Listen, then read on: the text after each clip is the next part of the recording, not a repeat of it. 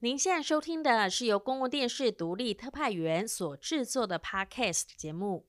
可以借由 iOS 的 Podcast、Android 的 Castbox、Google Podcast 或是 Spotify 进行收听。没空看独立特派员，网络资讯爆炸多，独立小编轻松聊新闻，每个礼拜日，一起来小编 in news。嗨，大家好，欢迎收听小编 in news，我是渡边，我是立边，我们是独立小小编。全球武汉肺炎的确诊人数呢，到我们录音的现在为止，已经超过了一千七百万人了。那最近在很多地区的染疫人数呢，更是快速的攀升，很有可能是因为一个原因，就是解封。在很多国家，其实之前都有比较严谨的封锁政策，嗯，但是这样一直封下去，其实大家的心情也都开始有点进入一种狂躁状态嘛，真的所以也引起了不少民怨。嗯，其实也蛮难抉择的、啊，要在防疫啊、经济还有生活做一个平衡，就是现在各个国家都碰到的一个大难题。但后来还蛮多地区算是有陆续解封解禁了，那被限制很久的人们就开始外出啊、出去玩，所以很多观光景点就开始涌现不少的人潮。但是快乐之后就会有悲剧发生、啊。嗯，解封后，因为防疫的心态比较松懈，所以很多地方又发生了群聚感染，甚至让染疫人数又再一次飙高。嗯，像在美国就有一个例子啊，有一个无症状的感染者，他去参加了一个烤肉 party，他其实知道自己是有染上武汉肺炎的，可是他觉得无症状就应该没有什么好担心的，所以就隐匿了大家。结果后来 party 结束之后，他就一一的打电话去跟朋友讲说，啊，其实我有被感染。结果后来朋友接到电话都觉得。天呐，好像就是落崩入溃对落入地狱，结果最后竟然有十二个好朋友，因为他全部都被感染，甚至还有人因此就这样走了。真正是对，天兵海西啦，给他洗，嗯汤哦，嗯汤嗯汤，但在台湾的大家也是要注意哦，出去玩尽量还是要保持社交距离，如果没有办法，就要尽量戴口罩，不怕一万，只怕万一。对，但最近天气实在是有点热到炸，嗯就是我好像就是离像离开捷运站，哎我就会立刻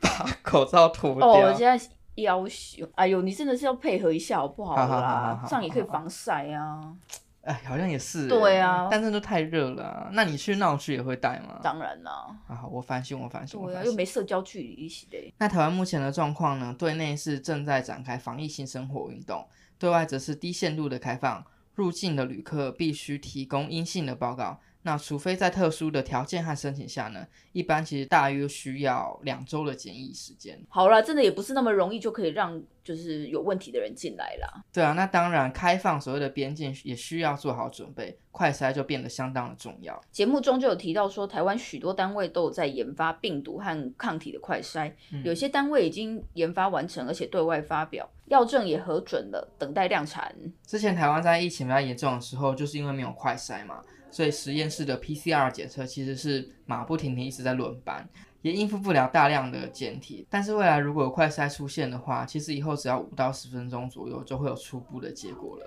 对啊，还有我我有想到之前那个敦睦舰对岸的时候，嗯嗯那时候真的是因为要筛检的人数太太多多人了了，嗯所以那些医检师真的很辛苦。忙到炸哎、如果有快筛的话，应该会比较有效率。嗯，而且药证也已经通过，确定都没有问题，感觉会比较稳啦。嗯，因为一切好像都符合规范，在解决事情会比较适当一点，不然有些国家提供的快筛不良率吼，实在是有点高，反而对会啊造成麻烦。对啊，嗯，那另外大家要更关注的就是疫苗跟药物了。这个我们之前在武汉肺炎纪录片《台湾抗疫一百六十天》中就跟大家提到过了，疫苗的成败关键在第三期，就人体实验的第三期。嗯，但是台湾的确诊者其实不够多，没有办法在本土进行，未来可能就要和国外进行合作。另外，药物的部分，目前治疗武汉肺炎的主流药物以抑制病毒繁殖为主。嗯，以现有的瑞德西韦来说，虽然称不上是优良药剂，但是具有一定效果，各个国家也都有在使用。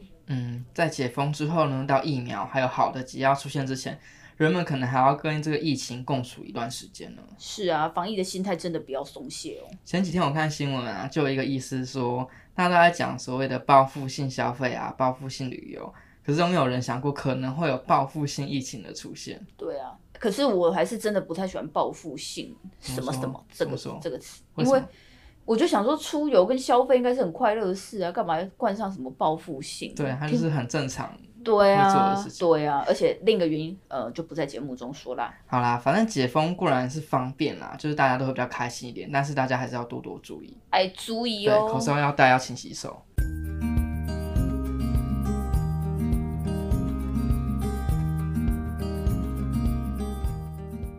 前几个礼拜我们有跟大家聊过新竹光武国中的山野教育，对，就是我很羡慕的那个教育方式，不知道大家还记不记得？如果有兴趣，可以回去看一下节目。那这个礼拜我们就带大家来了解另一种教学模式，叫做主题式教学。嗯，所谓的主题式教学呢，就是会定定一个主题，那让这个主题可以在不同科别的课程当中呢来进行。举个例子让大家比较听得懂好了好好好，像是彰化的彰泰国中就有以昆虫为一个主题，自然课就让孩子们去外面设陷阱抓昆虫，音乐课就让孩子自制发声器模仿昆虫的声音，生命教育课就让大家解剖蟑螂。解剖蟑螂，Oh my gosh，不会太夸张吗？而且那些蟑螂是哪来的啊、哦，蟑螂就是有人在网络上卖，卖蟑螂对为啊，何要？不同的世界吧。真的欸，好了，那个蟑螂是死掉的，他们在卖死掉的蟑螂，嗯通常是卖给就是家里有养蛇的人，嗯这是他们蛇的饲料这样子。嗯，所以这堂课就是去买那些蟑螂来给小孩子解剖。对对 Oh my 对 gosh，I can't，拜托，可是有一些学生说，透过这样的过程，他变得比较有胆量，突破自我。我不需要 突破你自你我可能以前没有上过这个课吧，我要翘课，我要翘课，对对 对，哎、你不要被乱教好不好好好？好你再听一下主题式教学有什么好处啦。听完再想看看要不要翘课好了。好，你来讲，我听听看。嗯，这些课程就是没有课本，没有进度，也没有考试，就让孩子自己去摸索。那么好，那好，那这样我就吗翘那个生命教育课，但是 其他课我都可以上你这知道样。会不会生命教育的素养很差？好，我可以接受这个主题是教育。好了好了，但也因为这样的教育模式比较特别啊，其实孩子们一开始也不太适应，嗯，但在老师的带领之下，孩子们也会变得比较热络，开始自己主动去学习。嗯，我觉得好像这样会比较好诶，因为我们以前在学生阶段的时候，目标就是一直在死读书啊，嗯然后追求好成绩。大家都跟你讲说你要考到一个好学校，嗯就是国中的时候，大家就跟你讲说你要考一个好高中，那上了高中又跟你讲说你要考一个好大学，嗯怎一么直尽头啊？没有尽头。结果出了社会才发现，哎、这些目标都不见了。嗯，然后反过来才会觉得自己好像在求学阶段都没有好好摸索自己要什么，然后就变得很慌张。对这个问题，就是最近我也有遇到一些例子啊，嗯就是他们觉得说要出社会了，真的很不知道自己要投什么履历，很都是嗯，都是一个他们的烦恼。对，就是好像会不知道自己是不是适合这个东西，然后自己有没有能力去做这个工作。而且我觉得有时候真的是和上一辈的态度有很大关联，嗯因为就像是高中在选大学的志愿，嗯，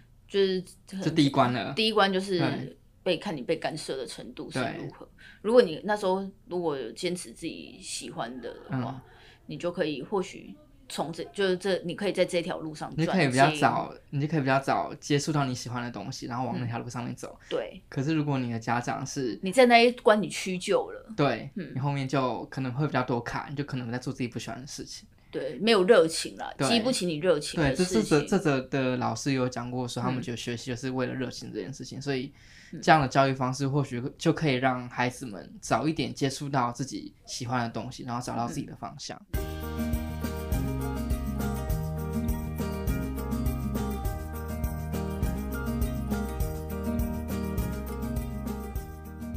那最后呢，我们来跟大家聊聊两个听障者的创业故事。其实创业真的本来就是一件不容易的事情。对啊我觉得听障者要来创业，一定又更不容易了吧？嗯，嗯，对，所以，我们今天就跟大家介绍两位厉害的人物。嗯第一位是陈柏如， ，blue， A.K.A. Blue。对，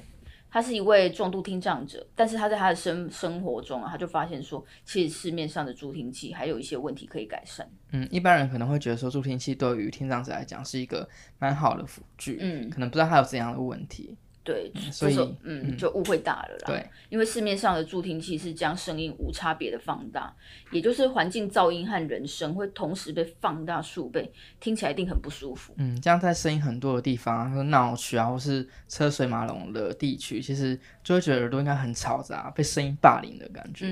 嗯，所以陈柏儒他就独创了演算法，分析声纹，可以在一片嘈杂中把特定的人声分离出来。未来这样的技术就可以用在助听器里面。其实好像不止在助听器，感觉生活中有很多地方可以用到这样的技术。所以这个技术啊，也被一些企业看中了。像是微软就认为说，这样的声纹辨识技术未来就可以用在会议记录上面。嗯，尤其是多人会议记录，因为人太多了，嗯如果可以直接分辨是谁的声音，逐字稿打出来就比较方便。不然啊，不然真的是逐字稿要打到死、欸。没错。嗯，所以这样的技术原本可能只是想要改善听障者的一生活个生活，对，但是现在可以扩大应用，从小众服务到大众。哇，听起来真的很棒哎。对，那另外一位听障者叫做欧阳磊，他号召了听障朋友成立了手语视讯翻译平台。他的故事也很特别哦，因为他在美国的时候啊，打了人生的第一通手语视讯翻译电话，然后就发现说，听障者竟然可以透过这样的方式来处理个人的事物，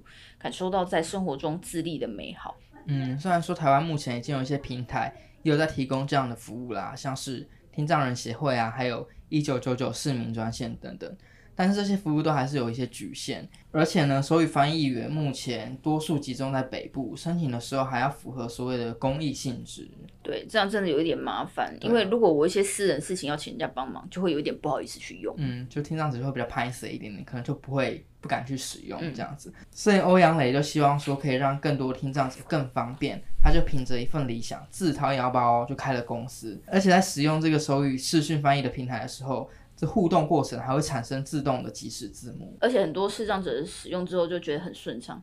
俄勒盖大吉。赞赞赞！而且还有一位阿妈，嘿她因为自己的孩子是听障者，所以她很认同欧阳磊的梦想，她也跑来加入他们，来当手语视讯翻译员。嗯，这两位听障者就是陈柏如还有欧阳磊，他们两个都将自己身体的缺陷变成了一个创业的切入点。他们也想要让聋人的朋友不要再感受到那么孤单，生活可以更方便。而且其实还有很多人啊，在年岁渐长之后也会有重听啊、听力不佳的这些状况，所以都透过了这两位年轻人的热情还有努力，可以得到一些帮助。好，本周的节目就告一段落啦。那其实，在录音的前一个晚上呢，我跟丽边两个人就突然的一阵惊慌，嗯一，阵的，忙碌啊，，对，是忙碌，就是打电话就打电话，对上传就上传。对，因为啊，在昨天有一位台湾很重要的人物，前总统李登辉先生过世了。所以我们就在 YouTube 频道先就是突发播出了嗯一则再见李登辉的特别报道。那这礼拜三呢，独立特派员也会正式的播出。下礼拜的小编 In News 也会跟大家一起来聊聊阿辉悲哀构诉。那如果大家想要看这个单元，或是我们今天聊的主题呢，可以去 YouTube 频道收看。别忘了帮我们按赞、订阅、分享。我是独编，我是立边。独立小编，与您下周周再见见